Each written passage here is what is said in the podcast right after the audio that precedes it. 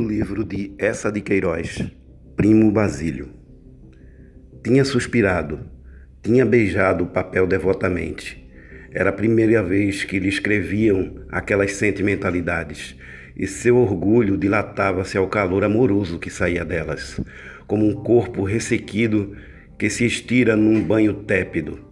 Sentia um acréscimo de estima por si mesma e parecia-lhe que entrava, enfim, numa existência superiormente interessante, onde cada hora tinha o seu intuito diferente, cada passo conduzia a um êxtase e a alma se cobria de um luxo radioso de sensações.